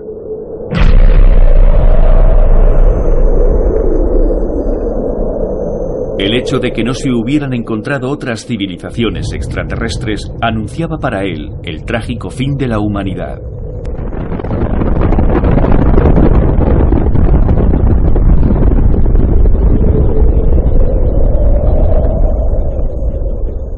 Sin embargo, hay varias soluciones posibles a la paradoja de Fermi. Que existen pero no se comunican con nosotros que existen y se comunican, pero no podemos oírlos, que existen y han estado aquí, pero nosotros aún no estábamos, que existen, pero la mayoría de la gente todavía no lo sabe, o que han desaparecido. Puede que estas civilizaciones se hayan autodestruido como consecuencia de una guerra nuclear o alguna causa similar. Pero todavía hay más soluciones a la paradoja. Hay muchas respuestas a la paradoja de Fermi. Una es que es muy difícil viajar entre estrellas incluso en largos periodos de tiempo. Requiere una gran cantidad de energía y de empeño y todo lo que se podría conseguir en cuanto a información se puede obtener de forma mucho más barata, simplemente emitiendo señales de radio. Otra posible explicación sería que no les interesamos. Si otra civilización llegara a la Tierra desde las estrellas, debería ser miles o millones de veces más avanzada que la nuestra, y quizá no tengamos nada interesante que ofrecerles. Una civilización así podría considerarnos tan simples como nosotros consideramos una colmena de abejas. ¿Tendría sentido que nosotros intentáramos comunicarnos con las abejas y hacerles entender nuestros avances en misiones espaciales, energía nuclear o mecánica cuántica? O quizá ya hay una colonización, pero no la vemos porque no está cerca o no es muy obvia. Paradójicamente, la galaxia podría estar llena de formas de vida inteligente, pero tan avanzadas con respecto a nosotros que ni siquiera nos hubiéramos dado cuenta. Otra explicación de la paradoja de Fermi sería que ya hemos recibido esas señales, pero no nos hemos dado cuenta, no las hemos percibido o no hemos sido capaces de identificarlas o descifrarlas. El hecho es que sí hemos recibido señales extrañas del espacio exterior. Su origen se sigue investigando y han planteado serios interrogantes a los científicos. La señal más famosa que hemos recibido se detectó en 1977. Fue en el radiotelescopio Big Ear de la Universidad Estatal de Ohio. Y mientras estaban a la escucha de señales de otra civilización, se captó un mensaje potente que se extendía sobre la frecuencia. Parece exactamente el tipo de señal que podrían habernos enviado extraterrestres. Durante el turno de noche del 15 de julio de 1977, Jerry R. Eman, profesor de la Universidad Estatal de Ohio y voluntario del proyecto SETI, observó la transcripción de una extraña señal de radio registrada por un ordenador en una hoja de papel continuo, y confirmó posteriormente que era la señal anómala más intensa detectada hasta entonces por un radiotelescopio. La señal de origen desconocido tuvo una duración de 72 segundos y alcanzó una intensidad 30 veces mayor que las señales convencionales y procedía de la constelación de Sagitario. Era tan asombrosa que cuando el técnico estaba leyendo los datos impresos a la mañana siguiente escribió wow en el margen, pasando a conocerse como la señal wow. El ordenador convirtió las señales recibidas en una serie de caracteres alfanuméricos. La secuencia era 6EQUJ5 y no ha dejado de intrigar a la comunidad científica hasta el día de hoy. Iman y su equipo estudiaron la señal minuciosamente. Al final pudieron descartar que fuese parte de una interferencia procedente de la Tierra. Así que durante el mes siguiente, los operadores del radiotelescopio intentaron reposicionar la señal, pero no lo consiguieron. En las décadas que han pasado desde entonces, los astrónomos han observado esa misma parte del cielo, con la esperanza de volver a captar la señal WOW, pero no han vuelto a encontrarla. La clave para avanzar en la búsqueda de inteligencia extraterrestre es encontrar una señal de características similares a la señal WOW, pero no una sola vez, sino muchas. A día de hoy se sigue investigando el origen de aquella señal. Otra señal que provocó importantes debates fue la señal de radio, SHG B02 más 14A, descubierta en marzo de 2003 por SETI at Home y publicada en la revista New Scientist el 1 de septiembre de 2004. Desde que se inició el proyecto SETI at Home, se han detectado más de 5.000 millones de señales que por su perfil matemático o por su falta de repetición en el tiempo han sido descartadas. Entre todas ellas, la candidata SHG-B02 más 14A fue una de las pocas que se volvió a registrar y la única que mantiene altas probabilidades estadísticas de ser una emisión inteligente de origen extraterrestre. Otra señal relevante fue la observada por el astrónomo australiano Reg Virbatal, un colaborador de SETI, que detectó una señal extraña cerca del que años después la NASA confirmaría como el primer planeta habitable, Gliese 581, apenas a 20 años luz de nosotros. En la página web de la NASA, en la sección Imagen del Día, encontramos un comentario sobre la señal. Nadie sabe a ciencia cierta qué causó esta señal. Existe la remota posibilidad de que haya sido originada por una inteligencia extraterrestre.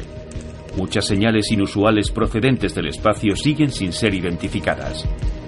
El estudio de señales posiblemente emitidas por una inteligencia extraterrestre es una cuestión delicada que requiere diferentes confirmaciones. Primero, si crees que has captado una señal extraterrestre, pide la confirmación de colegas, revisa una y otra vez los datos. Y segundo, si estás seguro de ello, díselo a todo el mundo. A pesar de las incontables conjeturas sobre un posible contacto o sobre que se esté ocultando alguna posible prueba, SETI declara que todavía no se ha recibido una señal confirmada y deja claro que por lo que respecta a SETI, esa no sería una información que hubiera que ocultar. En este país mucha gente piensa que el gobierno federal lo taparía todo, porque la gente no sería capaz de asimilar la noticia. Pero sabemos que eso no es verdad, porque hemos tenido falsas alarmas y lo que ocurre es que los medios de comunicación están muy interesados. Todos te llaman inmediatamente si aparece alguna señal interesante. De modo que según el protocolo de SETI, el día que confirmen la primera señal procedente de una inteligencia extraterrestre, se hará pública la noticia en todo el mundo, algo que teniendo en cuenta los avances tecnológicos podría ocurrir en poco tiempo. Seth Shostak declaró ante el Comité de Ciencias del Congreso estadounidense que en un par de décadas habremos encontrado pruebas de su existencia. Creo que hay muchas probabilidades de encontrarla en los próximos 20 años dependiendo de la financiación. Se hacen muchas conjeturas sobre cuántas sociedades podría haber ahí fuera emitiendo y los resultados oscilan entre 10.000 y un millón. Si el número correcto se encuentra en ese rango, deberíamos encontrar algo en pocas décadas. Porque esto no es como construir catedrales en la Edad Media. Esto es algo que va a funcionar en el transcurso de una generación si realmente funciona. Si tuviera que aventurar cuándo vamos a encontrar inteligencia más allá de la Tierra, yo diría que en los próximos 20 años, simplemente porque la tecnología no deja de avanzar y el éxito de SETI depende de la capacidad de procesamiento. ¿Y qué ocurrirá a continuación? ¿Qué pasará cuando recibamos una señal y se confirme como extraterrestre? ¿En qué afectará eso a nuestras vidas, nuestras prioridades, nuestra concepción del mundo y nuestra propia identidad?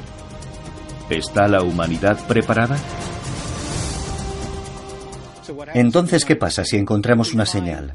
Si hallamos pruebas de que están ahí fuera, la gente seguirá yendo a trabajar al día siguiente, los estudiantes seguirán yendo al colegio, no se divorciarán de sus cónyuges, no habrá revueltas, no habrá saqueos en las calles. Simplemente habremos aprendido algo muy importante, que con todo lo maravillosa que es la Tierra y nuestra especie, no somos los únicos chicos del barrio. Y si eso es verdad, es bueno saberlo. En enero de 2010, la Royal Society celebró una conferencia titulada La detección de vida extraterrestre y sus consecuencias para la ciencia y la sociedad. La introducción a la conferencia decía lo siguiente. Ahora los astrónomos son capaces de identificar planetas donde puede existir vida, y la generación actual podría ser testigo de la detección de una emisión extraterrestre. Si en efecto no estamos solos en el universo, el hecho afectará fundamentalmente a la forma en que la humanidad se entiende a sí misma, y tenemos que estar preparados para asimilar las consecuencias. A largo plazo, si recibiéramos un mensaje y pudiéramos entenderlo, provocaría una gran transformación. Es como si diéramos a un neandertal la llave de nuestra biblioteca pública y le dijéramos, deberías leer algunas de estas cosas. Eso lo cambiaría todo para ellos, de modo que esa posibilidad existe, aunque es una idea poco verosímil. La humanidad, preocupada por la posibilidad de un descubrimiento inminente, ha empezado a prepararse para establecer un protocolo. No estará representado un país ni un colectivo, sino toda la humanidad.